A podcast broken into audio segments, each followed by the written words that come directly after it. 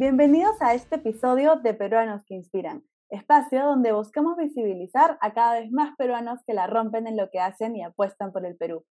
El día de hoy tengo el placer de presentarles a la directora ejecutiva de CUNAN, plataforma de emprendimiento social peruana, presidenta y cofundadora de The Family Business School, docente de la Universidad del Pacífico, miembro del Comité de Cada Universitario, de la Red de Impacto Latam, de la OIT Perú y de The Woman CEO Perú. Con ustedes, la gran Cintia Varela. ¡Uh! ¡Yeah! Haciendo chacota, ¿no? Después todo un pliego. Como verán, me gusta involucrarme en más de una actividad. Muchas gracias, Cintia, por, por estar aquí el día de hoy, también por esta presentación como súper animosa. Justo con estos ánimos quiero ir a ¿quién es Cintia Varela? ¿No? Todas, todas estas etiquetas que ya acabo de mencionar. ¿Quién eres? Si lo tengo que resumir, yo creo que soy como un, un locón de metro y medio. Es más, metro cuarenta y nueve, ni siquiera digo el metro y medio.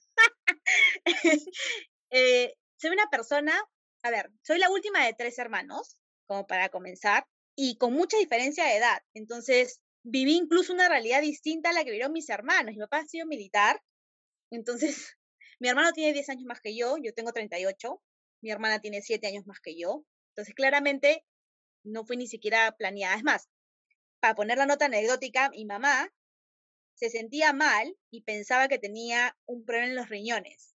Y cuando va al médico, le dice, señora, no son los riñones, es que está embarazada. Entonces hay un grupo de amigos de, la época que me dicen riñoncito con patas. Entonces, ¿y por qué es importante como contar, comenzar con esto? Porque esta diferencia que tenía con mis hermanos ha hecho que yo, como dice, mi papá ha sido militar, yo he vivido una época distinta. Mis hermanos han disfrutado mucho más, creo yo, eh, de conocer más el Perú, de poder, porque mi papá además ha sido infante, entonces los mandan por todas partes. De ir, no sé, este, al colegio una vez por semana en, en una lancha, este, porque claramente además que el queroseno no es tan barato, pues no puede estar yendo cada rato, ir a algún sitio, sea, en el, o sea, para poder llegar en helicóptero o, en, o en, también en lancha, porque era tener pasar por pongos, cosas que creo que hubiesen sido muy, muy divertidas para mí como niña, pero no, yo ya, ya cuando nací ya casi ni lo cambiaron a mi papá de, ciudad.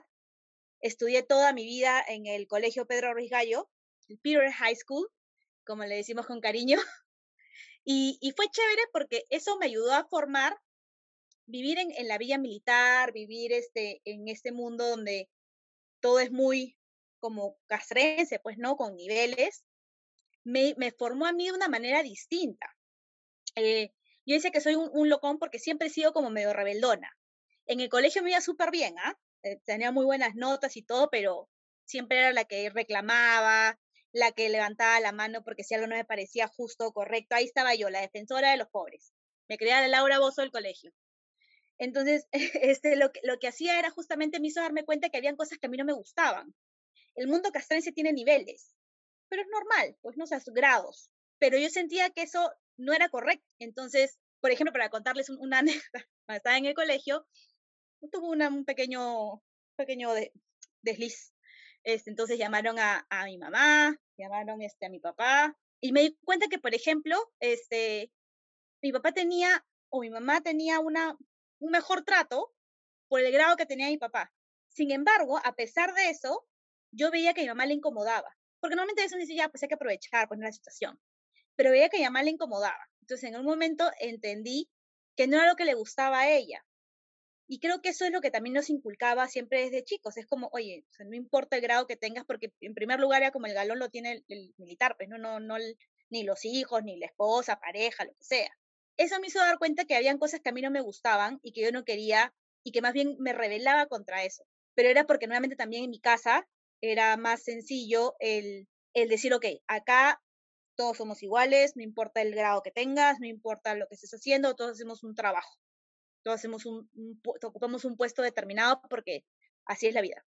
Entonces, cuando yo terminé el colegio, yo era vacilón porque decía, ya, yo quiero estudiar, tenía clarísimo en dónde estudiar, pero no tenía claro qué carrera. Y dije, ya me voy a ir súper bien, entonces, bueno, ingresé a la universidad por entrevista porque tenía buenas notas, pero les puedo asegurar que si hago un examen de admisión me iba a tomar un poquito más de tiempo para poder ingresar no sea tan sencillito. Porque también me di cuenta de otra cosa. Me di cuenta cuando entré a la universidad que la educación de, mi, de mi colegio, al menos de muchos colegios, eh, no es tan buena. O sea, todavía hay hay ciertas diferencias, claro. El colegio Pedro Ruiz Gallo es un colegio para hijos de militares, un colegio subvencionado. Ahora creo que ya la, pensión es mayor, pero cuando yo estudiaba eran cinco soles, creo, o dos dólares, dependiendo de la época en la que estábamos, lo que les contaban al militar por hijo. Eso era inaudito. Yo me quejaba siempre de eso.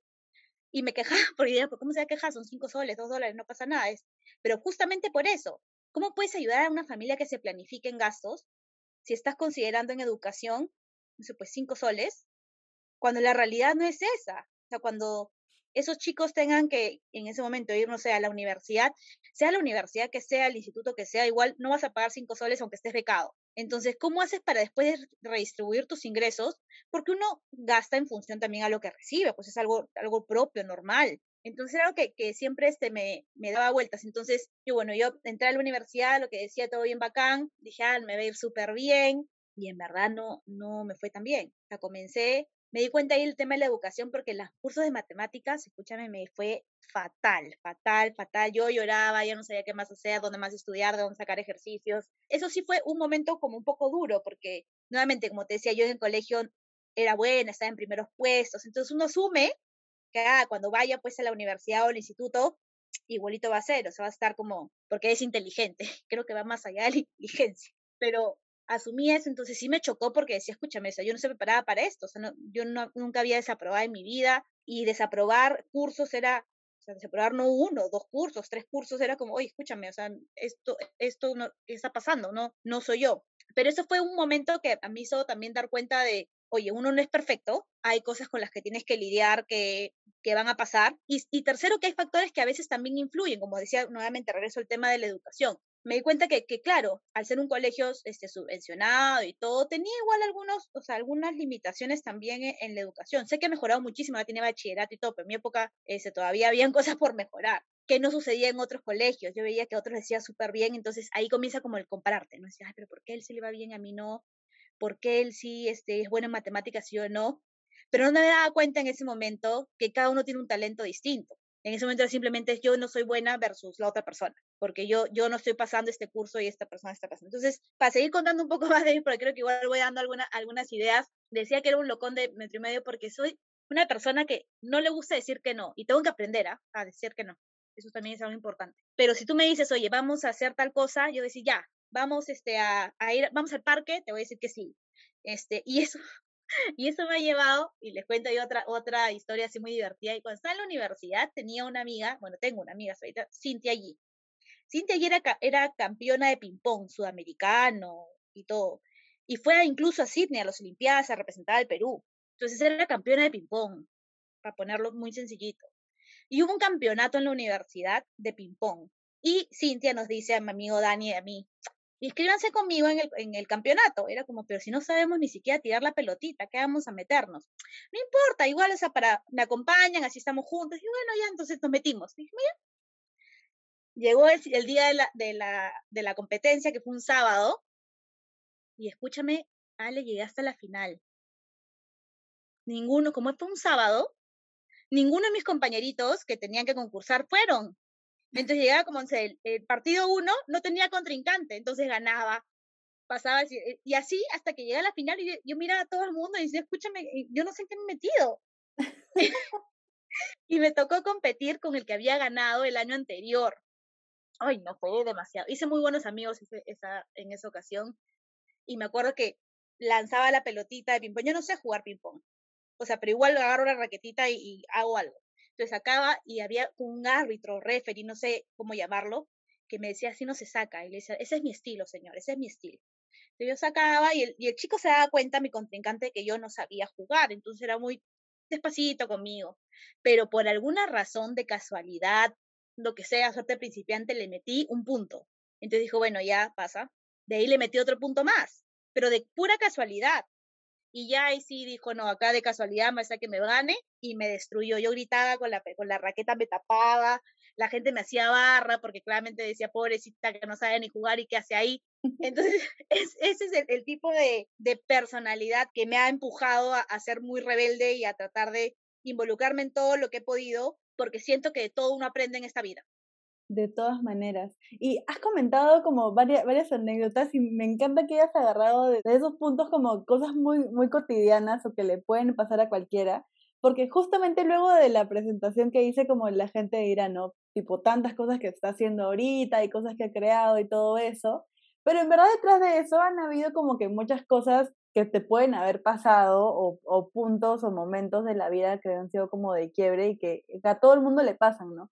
Vos estabas comentando, uno, que era este tema de la universidad, que a mí me, pasó algo muy parecido, o sea, también yo era en, el colegio buena, y bueno, era buena en matemáticas, física, y pues tocaba ingeniería, y me fue pésimo, y al final me, cambié de carrera, pero porque me di cuenta que no era lo mío, más que de repente no era un tema de esfuerzo. Y justamente en eso quiero ahondar un poquito en esta parte de la conversación, no, quería que, quisiera que me cuentes si este como fue uno de los puntos críticos que hizo que a partir de aquí ya Cintia como fuera para arriba o de repente hubieron otros momentos más así como momentos de, de quiebre que te fueron formando hasta ahora.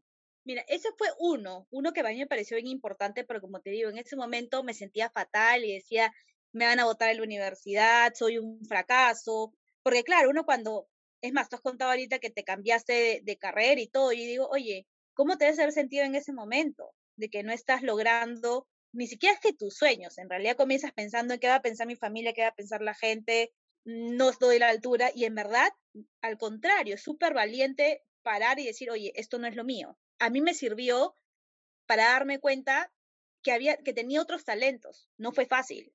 O sea, fue también hablar mucho con, con mi papá, con mi mamá, felizmente siempre han sido un buen apoyo de, oye, siempre la vida va a tener estas cosas, dale adelante, me han apoyado muchísimo, este, le decía, mira, quiero este, estudiar y quiero un profesor particular, por favor, y veían de dónde sacaban para poder ayudarme, porque veían que había ese esfuerzo. Me fui, me fui yendo bien en, en la universidad, pero tuve otro momento importante. Cuando yo estaba a punto de egresar, en mi universidad te pedían como, como un curso obligatorio, tenías que hacer un plan de negocios.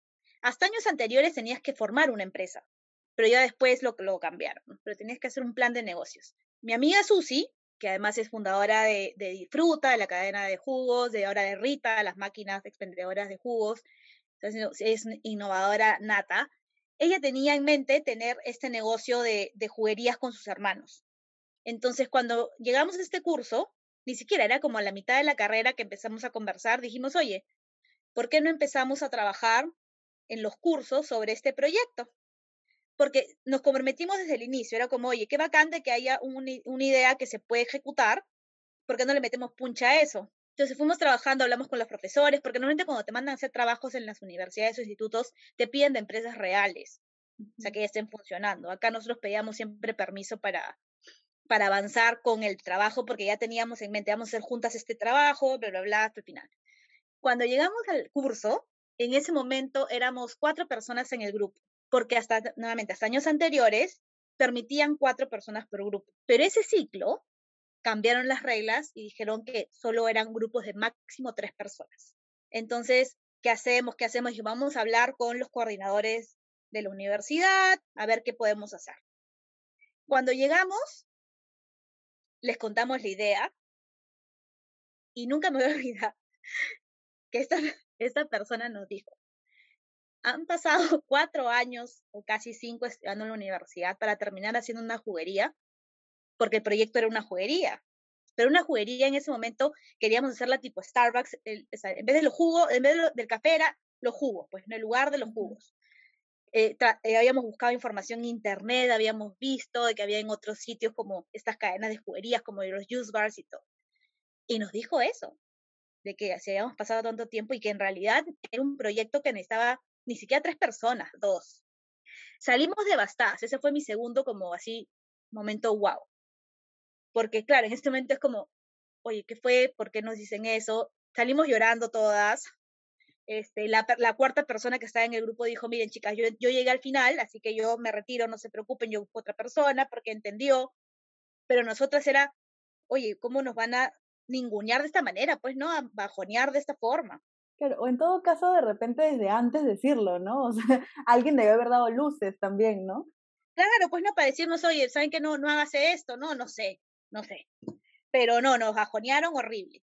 a pesar de eso, bueno, claro, como digo, fuimos llorando a nuestras casas, así devastadas, decimos, ya el mundo se va a acabar, pero sí fue doloroso y nuestras familias nos dijeron y nos hicieron dar cuenta de, de que en la vida vas a encontrar siempre a alguien que te va a querer pinchar el globo y que al final va a depender de ti. Entonces me acuerdo que mi papá me dijo, mi papá y mi mamá, los dos, ¿tú crees en este proyecto? O sea, tú realmente estás comprometida. Y le decía, sí, porque yo sentía, además que Susi es una de mis mejores amigas y conozco a su familia desde hace muchísimos años y todo. Entonces, yo sentí ese, ese como compromiso con, con este proyecto porque sabía que se iba a llevar a cabo porque era el sueño que tenían ellos. Que en ese momento, o sea, no era mi sueño. Yo simplemente quería terminar la universidad y, y dedicarme a otra cosa. Pero decía, yo sí estoy comprometida con esto. Entonces dije, ok, si estás comprometida, sigue, pues, ¿no? O sea, ya, no te preocupes, o sea, avanza, este, enfócate, sigue adelante, no escuches lo que te dan los demás, no, o sea, no tomes solamente eso como ya se acabó el mundo, ya nadie más puede opinar. En resumen, al final no fue súper bien en el proyecto, sacamos una de las más altas notas, y lo bonito fue que cuando hicimos la sustentación, ya había un local en construcción. Entonces ya no era solo un proyecto en papel, sino era un proyecto con fotos donde sabía lo, que se, lo que se estaba haciendo. Pero, como te digo, ese momento fue ese, ese, ese punto en el que uno dice, pucha, ¿por qué hay gente pincha globos? O sea, ¿por qué no decirte, mira, ¿por qué no le enfocas de otra manera? No sé, siempre siento que a veces hay mejores formas de decir las cosas. Pero ese fue mi segundo momento en que me hizo como dar cuenta de, oye, pucha, en la vida vas a encontrar gente que no es porque sea mala onda, no es que esta, esta persona eh, sea una persona mala, este, sin corazón, no, no, simplemente no la vio. Y así vas a encontrar muchas personas que con tus proyectos puede ser que no la vean, pero es una de, de muchas. Entonces, al final el proyecto salió adelante, este, se llevó a cabo, yo trabajé este, en Disfruta como tres años más o menos, eh, manejando toda la parte de operaciones y recursos humanos, todo un reto también. Trabajar en, en retail es bien complejo, bien complejo, aprendí muchísimo. Eh, incluso hasta yo no tengo mucha paciencia en general y aprendí el tema de la paciencia. Eh, siempre he sido muy directa y aprendí también a cómo controlarme más al decir las cosas, porque claro, cuando tratas con clientes, por más que tú quieras decirles que están totalmente equivocados de diferentes formas, tienes que guardar la compostura, pues, ¿no? Parte de. Eh, o tratar de ser más pacienzuda, porque las cosas no siempre van a salir como una espera uno puede tener su planificación, todas las cosas como tratar de, de agarrar como una bola de cristal y decir, ok, esas son las cosas que podrían pasar, pero no siempre sucede. Entonces, manejar la frustración es, es otro, punto, otro punto importante. Eso fue como otro momento. Y luego, más bien, lo que me fue como ya formando, creo yo, fue, fueron dos cosas. La primera es esta voluntad propia que tengo como de, no rechazar proyectos. Si me, como te digo, si me dicen, vamos a sacar esta adelante tal cosa, dale, vamos. Como sea, veo cómo me involucro, aunque tengo que empezar como te digo, a decir que no en algunas cosas porque ya no me da la vida. Eso, y segundo, rodearme de gente maravillosa, de verdad. O sea, no solamente amigos, este, no solamente bueno, mi familia, sino encontrar en mi vida jefes y jefas de los cuales aprendí muchísimo sobre cosas que yo quisiera eh, ser o cómo quisiera ser, y también sobre cómo no quisiera ser. Entonces, yo recuerdo uno, uno de, de mis jefes, Pedro, que en paz descanse, era maravilloso y una de las cosas que me enseñó, y eso también me hizo a mí eh, cambiar muchísimo, incluso hasta la forma en la cual trato a mi equipo, que a veces soy muy exigente, ojo, no es que no lo sea, no es que sea un, una perita en dulce, todavía es un poco pesadita, pero sí me hizo, me hizo dar cuenta de la importancia de defender a tu equipo. Entonces, él, él siempre me decía, ante los demás, somos un equipo, una unidad, y te voy a defender si cometes un error. Pero a la interna te voy a jalar la oreja porque te cometes un error. Y nos pasó en alguna situación y yo veía, te juro, Ale, yo veía en la reunión cómo se inventaba las excusas más locas que yo decía, ¿qué está hablando? O sea, yo, yo miraba y decía, ¿quién te va a creer? O sea, no, no hay forma. Pero bueno, al final salimos todos bien, pero después claramente me dijo, mira, no puedes hacer eso, tienes que tener cuidado con esto, con esto, como que todos los puntos en los cuales tenía que mejorar. Y ese tipo de, de, situaciones a mí me hizo aprender. O sea, uno comete errores, pero creo que el tener ese, ese como esa contención de, de personas que puedan estar a, a tu lado, ayuda muchísimo. Pedro, que fue mi jefe, me, me ofreció siempre también seguir creciendo. Eso es otra cosa que también me di cuenta que a veces uno no hace como jefe, el dar la posibilidad de que las personas que trabajan contigo aprendan, que crezcan, que se visibilicen. Y yo te decía que he tenido jefes maravillosos, como o sea, los que he aprendido muchísimo, que yo, yo quiero ser así cuando sea grande, y también personas en las que digo, yo no quiero ser así cuando sea grande. Entonces, un momento en el cual yo me di cuenta de, de cómo podía, cómo decirlo, eh, lo mejor, lo mejor posible. Cómo a veces esa desconexión que tienes con, con el entorno puede ser muy dañino. Y si le sumas a eso que no te dejen brillar, sí siempre he pensado en, en qué importante es ayudar a que otros brillen, porque así brillas más fuerte y no más bien como opacar pero sí he tenido yo, o sea, una experiencia que a mí me, me dolió muchísimo en el sentido, o sea, en ese momento, pero como te digo, aprendí muchísimo digo, ¿sabes qué? O sea, me enseñó, esta persona me enseñó que así no quiero ser, que fue básicamente, era como cero crecimiento, este, cero visibilidad, es como, no, tú no hables, no, tú no digas, no me gusta cómo te vistes, tu falda este, es muy corta, y en realidad la verdad es que yo nunca usaba minifalda, te puedo asegurar, ¿ah? no me, no me, no me llama la atención. Pero bueno, independientemente de eso, es como, no me gusta cómo tratas a las personas, porque yo siempre he sido así, como, como me ves, así soy. Y tengas el cargazo o el, o sea, súper alto o primer nivel, te voy a hablar de la misma manera y te voy a tratar de la misma forma. Entonces era como, no me gusta cómo le hablas a la gente, este, sabes que no, mejor, mejor no, no, o sea, no, no vayas a estas reuniones, no digas nada hasta que yo te diga, cosas así que decía, escúchame.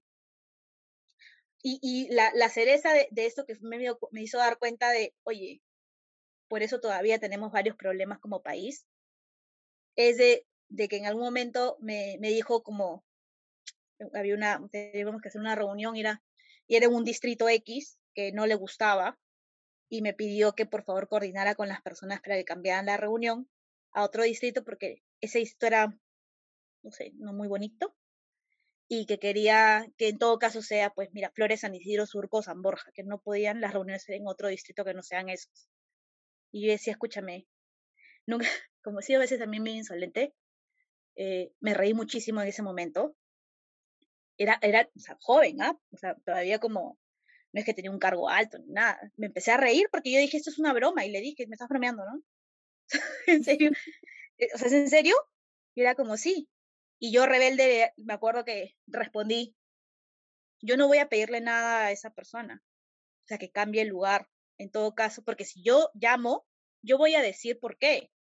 Y voy a decir porque tú no quieres ir.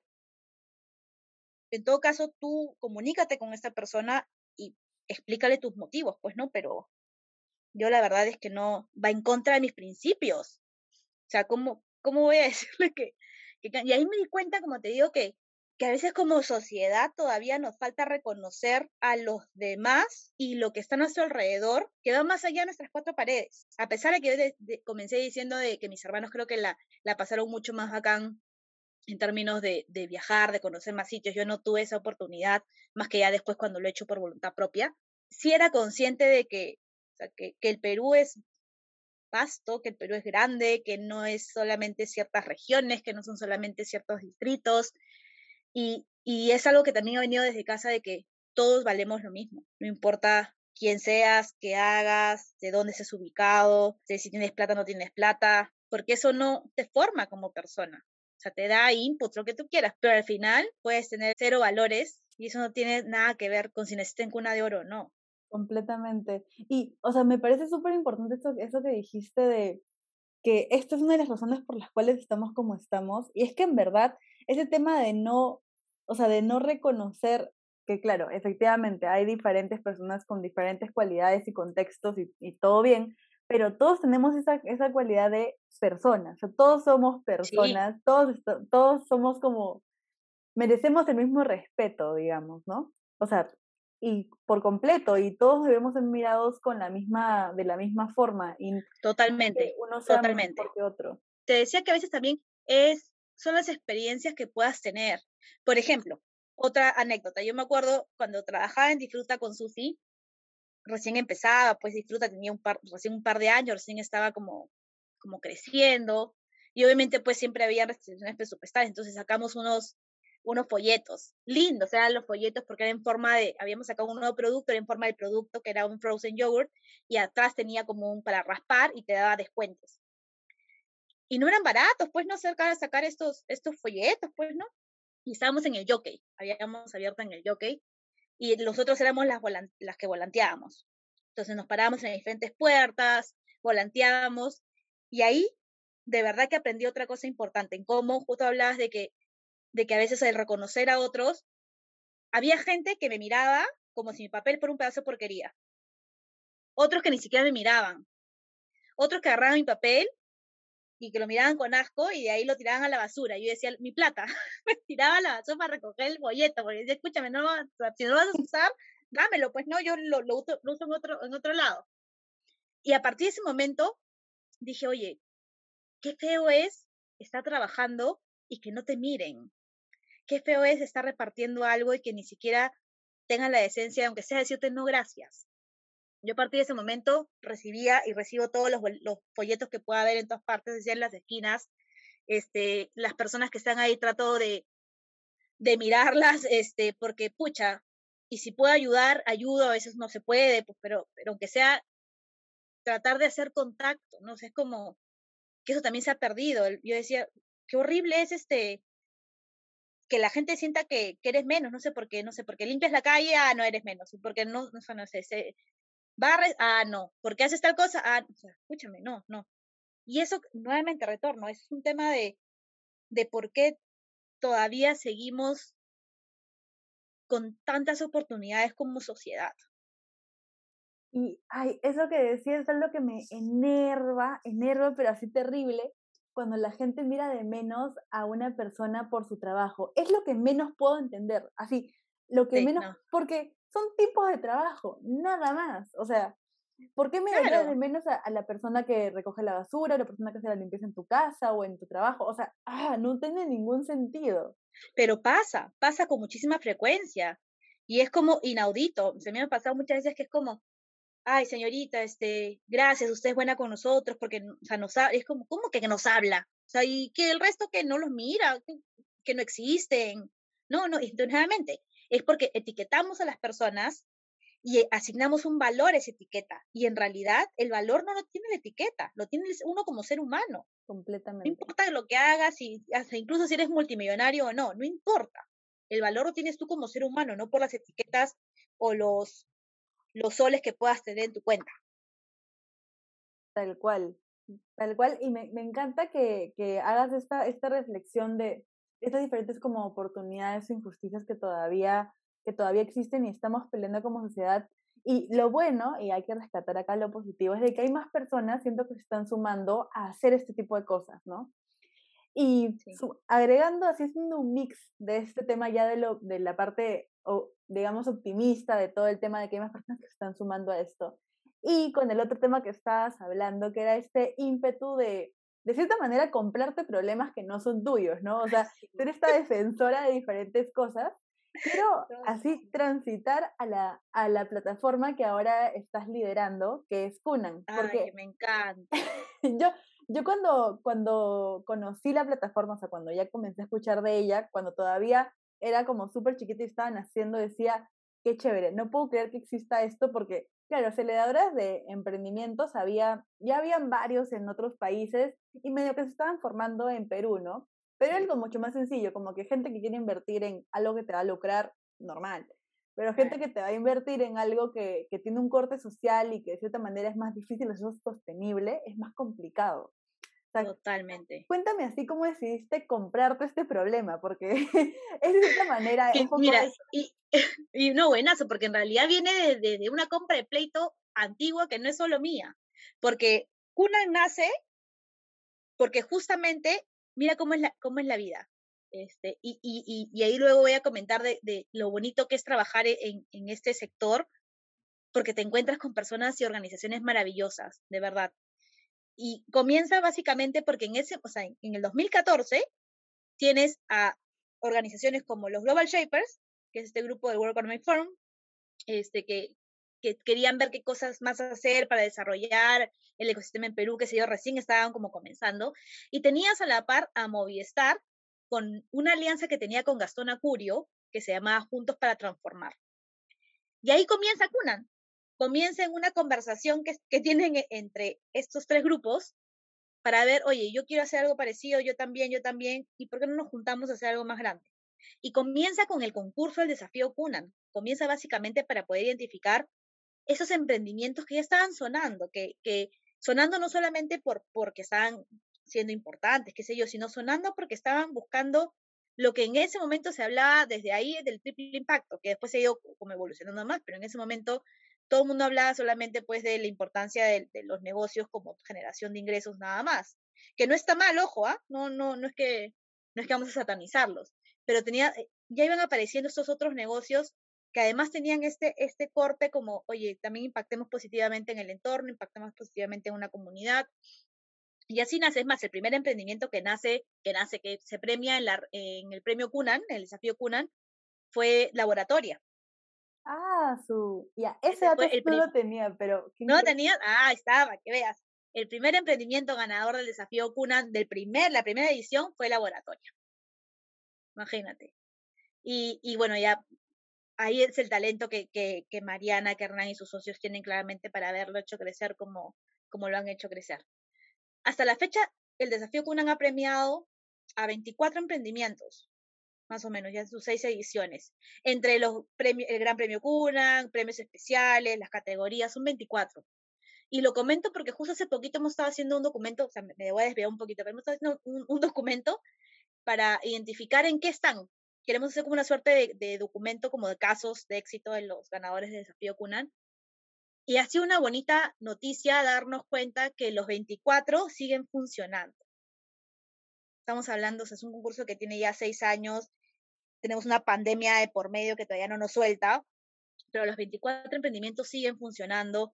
Algunos han tenido que adaptar claramente su modelo a la nueva normalidad y todo, pero, pero son emprendimientos que no han muerto. Y creo que es importante porque va más allá de de, nuevamente, la propia generación de ingresos, es porque cada uno está buscando generar un impacto, cambiar vidas de su alrededor.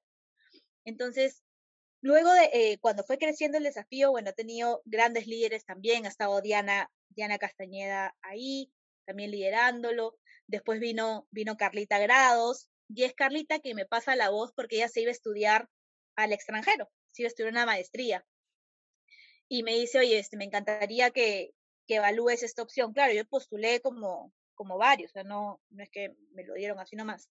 Postulé, pero sabes que yo, yo sentía que eso era lo mío, o sea, siempre he trabajado en temas relacionados con emprendimientos. Empecé a enseñar joven temas enfocados en emprendimiento de mujer, liderados por mujeres. Empecé a enseñar este otro curso enfocado en, apoyar en gestión empresarial a empresarios de la microempresa. Siempre de alguna forma he estado como vinculada a, los emprendimientos. Entonces dije, esto es lo mío, o sea, yo quiero estar acá. Y cuando tuve todas las reuniones y, entrevistas, yo les decía, o sea, les, transmití eso de, cómo me, gustaría a mí involucrarme en un proyecto que tenga ese nivel de, de alcance y de impacto en otros. Porque en realidad es como, como articular a organizaciones, porque al final, si podemos resumir qué cosas Cunan, es un articulador. O sea, no es que, no, es que no, somos ni aceleradora ni incubadora, pero trabajamos con todos. Es como trabajar en una, en una comunidad, en este, una buena vecindad. Y yo hablaba hace un rato de, las organizaciones maravillosas y las personas maravillosas, porque te juro, o sea, organización a la que le tocamos la puerta por algún motivo, porque necesitamos, o sea, no es que nos digan que no, y eso es algo bien bonito. Por ejemplo, el año pasado, en el desafío Cunan, tuvimos la mitad de los finalistas estaba en otras regiones. Normalmente venían a Lima para hacer su pitch y presentación y demás. Pero teníamos una pandemia por medio. Teníamos personas adultas mayores. Y decimos, no podemos traerlos a Lima. Y cómo les dábamos también facilidad para que ellos puedan tener el espacio para hacer sus presentaciones, porque incluso algunos de ellos estaban en una localidad, en una zona rural que no tenía acceso a Internet fácilmente.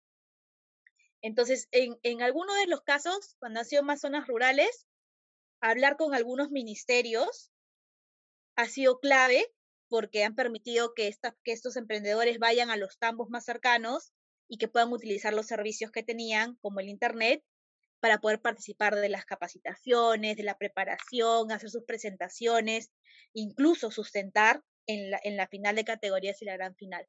Y en, el, en los casos donde habían eh, ciudades eh, ya en zonas más urbanas, nosotros tocamos la puerta a hoteles para, para decirles, miren, tenemos estos emprendedores, tienen problemas de conectividad en, sus casas, en su zona. ¿Ustedes creen que puedan permitirles que por favor usen sus instalaciones para esto puntual? Se les contamos de qué se trataba, etc. No nos dijeron que no. Y ahí se sumó, me acuerdo, Casandina, que de arranque me dijo, los, las ciudades donde, donde estén tus finalistas, si hay un Casandina, cuenta con ellos. Pero había uno, una ciudad donde había Casandina, entonces ahí buscamos al Hotel Celina y también que se sumó al toque. Entonces, eso lo, lo creo que es una de las cosas bacanes de trabajar en un, en un sector como este. Entonces, yo siempre, siempre he sentido que desde el emprendimiento social puede generar un cambio. Siempre he sentido que desde el emprendimiento en general puede generar un cambio y que depende mucho de cómo tú ayudas a otros a crecer. Cómo ayudas a, que, si tú tuviste algunas de repente oportunidades diferentes, propias de las circunstancias, no sé, la suerte, llámalo como quieras, no importa. Pero creo que uno tiene la obligación de ver cómo poder contribuir o sumar con eso a que los demás también puedan tener mejores oportunidades. Y aquí te cuento una, una anécdota que fue también otro punto que me cambió muchísimo. Yo trabajé en un proyecto en unas, unas comunidades en Puno, en Queracucho, Joyani y Macusani. Sí, allá. Y era una comunidad donde habían señoras que se estaban capacitando para, para que tuvieran un emprendimiento relacionado con hilos de alpaca, que por ser son unos hilos artesanales hermosos, que los exportan y todo, ahora. Pero ¿qué pasaba? Cuando, cuando yo llegué a este proyecto de consultoría, hubo un problema. Y el problema fue que, claro, al inicio la persona que estaba a cargo del proyecto como la primera etapa, las había hecho escoger el logo, los colores, porque la idea era que las señoras formaran su asociación, su cooperativa o su asociación. Al esta persona todo lo registró a su nombre. Imagínate. Todo lo del trabajo de las señoras lo registró a su nombre. Es más, hasta los tipos de hilo, todo lo que lo poco más y lo patentaba. No puedo cuando yo llegué a esa segunda etapa, yo no sabía ese pequeño detalle. Después me entero y dije, me linchan, me linchan de todas maneras. Y me acuerdo que, tuve la conversación con las señoras que estaban decepcionadas por la situación. Y una de las cosas que me dijo una de ellas fue, ¿por qué te vamos a creer a ti?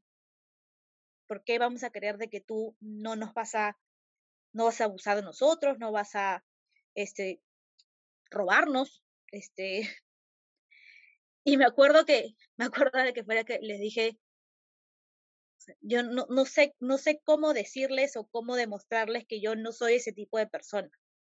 Pero me indignó muchísimo, o sea, lo que voy es, a mí eso también fue otro punto que creo que, que me hizo más dar cuenta de, ojo, o sea, uno, esté donde esté, tiene que buscar no un día a los demás, uno tiene que buscar cómo generar, si quieres desarrollar, o sea, tú prosperar como persona, bacán, no está mal.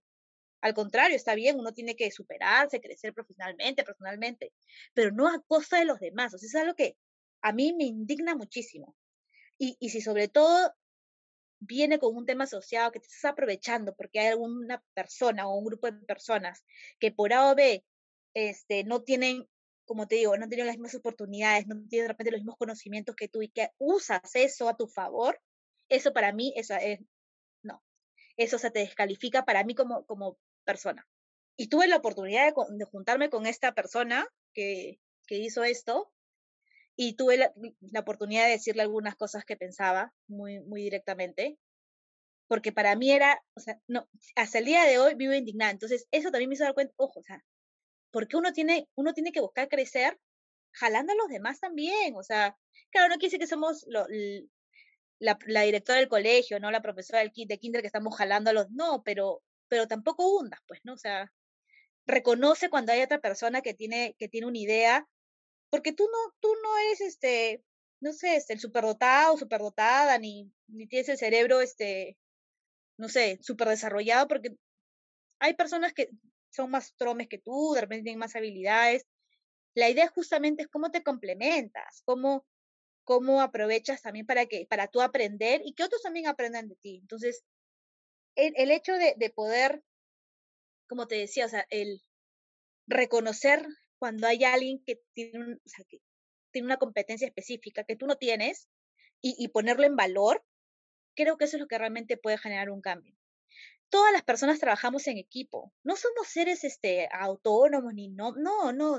Nosotros trabajamos, somos un ecosistema, o sea, nosotros somos seres sociales. Entonces, si vamos a estar relacionados con otros, al menos busquemos pues que esa relación sea positiva para todos, el buscar realmente el ganar, ganar, aunque suene a veces imposible de realizar, pero no es imposible. O sea, realmente, y ahí es donde me di cuenta de, de que, pucha, en verdad los emprendimientos, si tú los ayudas realmente a que puedan tener o cubrir esas brechas que, que por diversas circunstancias tienen, pucha, realmente el país, realmente creo que el país cambiaría. Si realmente las personas nos tomáramos un poquito más de tiempo en pensar, como te decía, no solamente en nosotros mismos, sino en el impacto que podemos tener en los demás y en cómo podemos contribuir a ayudar a otros, creo que realmente ahí las cosas serían distintas. Como te digo, el reconocer estas diferencias y abrazarlas, no reconocerlas para decir, ah, mira, somos distintos por esto, por eso. No, al contrario, es, oye, qué bacán, qué bacán que tú sí sepas esto y que yo no sepa esto, ¿por qué no?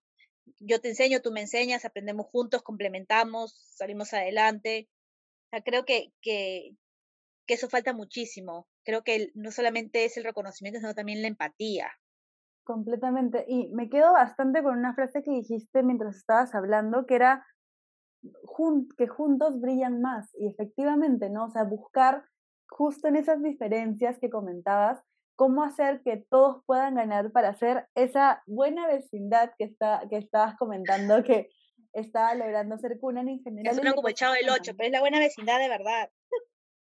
No, claro, pero es que hace bastante sentido porque, de hecho, creo que eso es lo que debemos buscar como sociedad y ahorita más en, en Perú sobre todo, que estamos pasando por diferentes crisis, varias, una que se, que se, que se suma a las que hay en Latinoamérica en general, que es la política, eh, debemos estar en ese momento en el que buscamos trabajar como una vecindad, ¿no? Y no polarizarnos más aún, sino ver cómo podemos agarrar esfuerzos. Seguimos, dando, seguimos dándole vuelta a lo mismo, pues, o sea, seguimos dándole vuelta que si tú votaste por A, yo voté por B, entonces tú eres así, yo soy asá. Ay, no, escúcheme, no. No llegamos a ningún lado. Seguimos, este, como tú dices, polarizando, seguimos, seguimos, sin, seguimos o sea, no construyendo, sino deconstruyendo. Y eso no está bien. Sea, ya, ya, ya fue, o sea, te guste o no te guste, cada uno tiene, tiene que asumir un rol ante la situación que podemos estar enfrentando. Pero eso de, señalar a los demás, de culpar a los demás, creo que no, no viene al caso. Y de verdad que, que ahí entra mucho lo que tú también comentaste hace, hace un rato del respeto. Tú hablabas del respeto y claro, el respeto es no solamente el, tratar bien a los demás, pues, ¿no? El respeto también está en justamente asumir cuando hay alguien que piensa diferente que tú.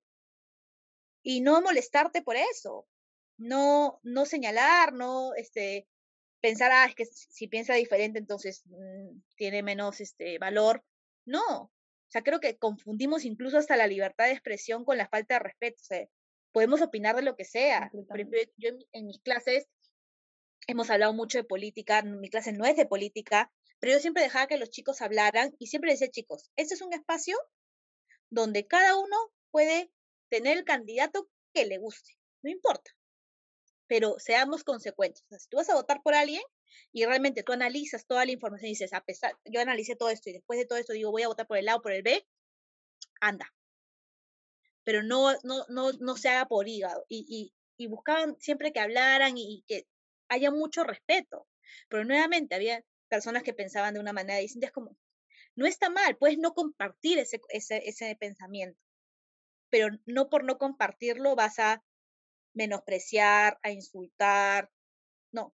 Y creo que eso, eso es algo también que todavía tenemos que construir, el, el trabajar en, en el respeto, pero también asociado con, con esa capacidad también de aceptar cuando, cuando alguien no piensa como nosotros. Totalmente, o sea, totalmente. Y justo eso me ayuda a, a transitar amablemente a la, a la, última pregunta. La conversación se ha pasado súper rápido, pero ya, ya estamos divirtiendo, pues, Sara, nos estamos divirtiendo. para que tampoco no sea como muy tedioso, digamos, o largo para las personas que nos están escuchando. Voy con esta pregunta que me encanta hacerle a todos y que está alineada con esto de, de, de ponerse también un poquito en el zapato del otro, ¿no? Que es ¿crees que la empatía puede desarrollarnos como profesionales? Totalmente. Mira, en primer lugar, la empatía va, va, va, a buscar de que uno pueda reconocer justamente que hay diferencias y abrazar esas diferencias, que es como el primer punto, y que nos puede ayudar a, a, crecer profesionalmente, y no solamente profesionalmente, sino personalmente, al poder entender, porque claro, hablando a nivel nacional, tenemos muchas diferencias si hablamos, no sé, pues Costa Sierra Selva, este, dependiendo incluso de, de la ciudad en la, que, en la que hablemos. Pero no solamente acá, en el mundo entero. Hay costumbres diferentes, hay ideologías distintas.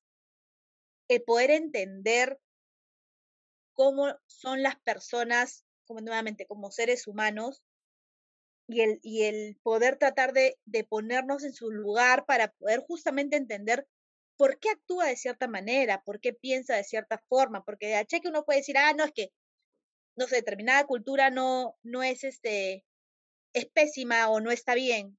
No, no, a ver, no, no es que no esté bien, no está bien para tus ojos, no está bien para ti, para tu construcción mental.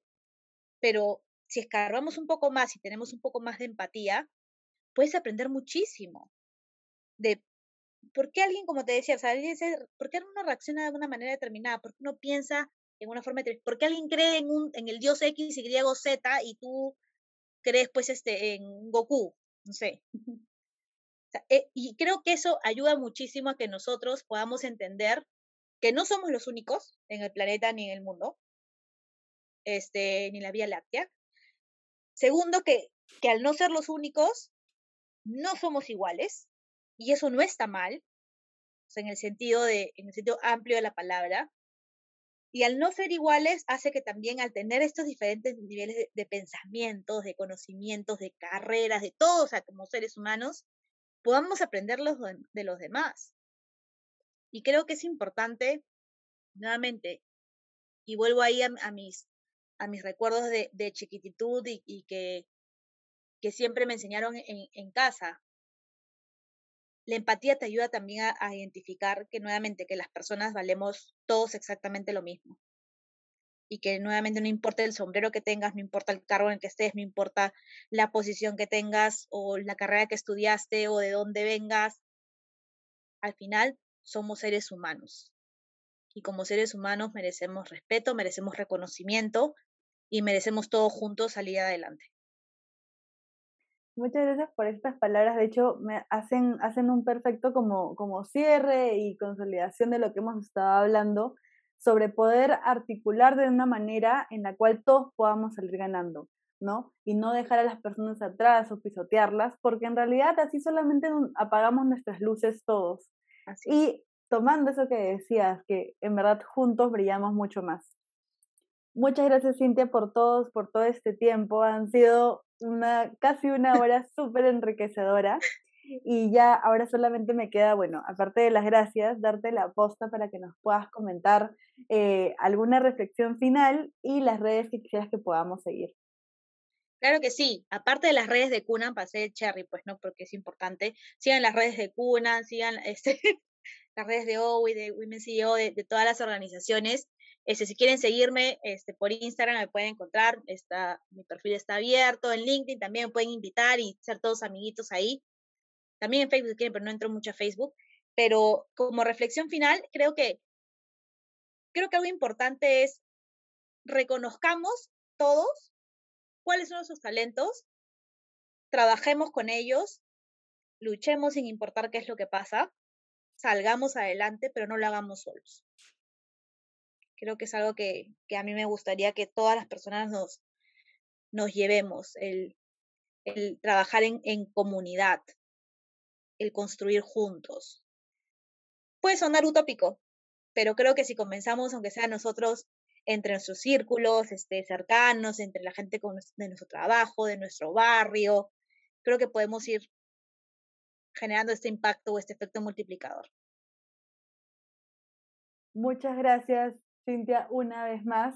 Invito a todos justamente a poder trabajar bajo sus fortalezas, como comentaba Cintia, y hacer este efecto multiplicador para hacer que todos podamos brillar. Y eso sería todo por el episodio de hoy. Nos estamos viendo la siguiente semana. Muchas gracias por llegar hasta acá. Hasta luego.